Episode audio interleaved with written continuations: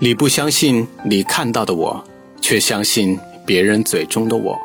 我是夜聊，你永远不知道别人嘴中的你会有多少个版本。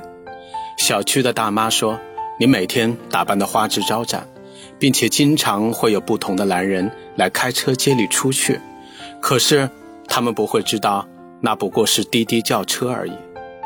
有人说你总是独来独往，性格一定是自闭而孤单。可是，他们不知道你有若干个持续十年友谊的好友死党，他们也不会知道，你利用业余时间通过了司法和注册会计师考试。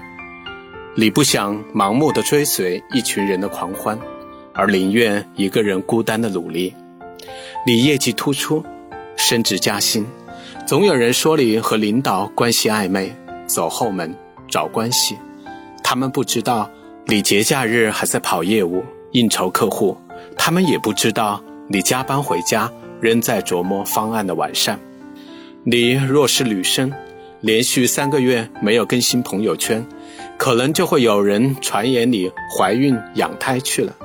你若是正在打拼创业，一个星期没有在朋友圈里告诉大家你的公司进展，可能人们就要说你创业失败、关门跑路了。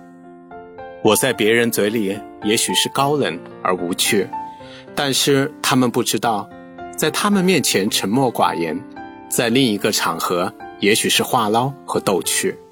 我想大多数人都可以在高冷和平易近人之间来回切换，而毫不费力。区别只是在于你面对的是谁。所谓高冷，只是没有敞开心扉。很喜欢网上的一段话。你永远不知道，在别人嘴里你会有多少个版本，也不会知道你最亲近的好友为了维护自己而说过什么去诋毁你，更无法阻止那些不切实际的闲话，而你能做的就是置之不理，没必要去解释澄清。懂你的人永远相信你。我最喜欢的一句话：如果你没瞎，就别从别人嘴里来认识我。如果我们在别人嘴里的版本是好的，自然不会嚷着要别人亲自认识我们。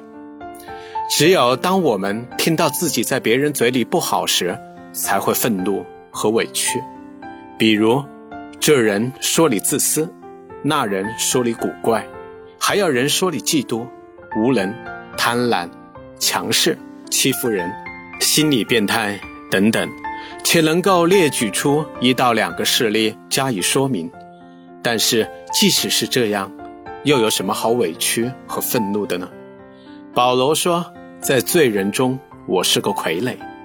如果我们都认识并承认自己是傀儡，那别人说我们是下三滥也不足为奇，也不足以委屈，何况是一个罪人嘴里的另一个罪人呢？说什么都不稀奇。如果我们所在意的人相信他们自己看到的我，而不是别人嘴里的版本，那么我也不会将自己的心情交给别人的嘴。可是现实中却是人言可畏，父母会从别人嘴里听来闲言碎语，指责你没有为他们争气长脸。无论你如何解释，恋人会因为别人嘴中的你而心生间隙，无奈地看着多年的情感。渐行渐远，朋友也会因为另外一个版本的你，揣测你的言行，隔阂和冷漠随之而来。我也知道有些东西是生而为人所必须承受的。我可以不在意别人嘴里的自己，但是在人生奔跑的道路上遇见的同路人们，我很珍惜。我想和你说，请相信你看到的我。而不是相信别人嘴里的我，无论是爱情还是友情，我是夜聊，惊鸿人间，烟火身边。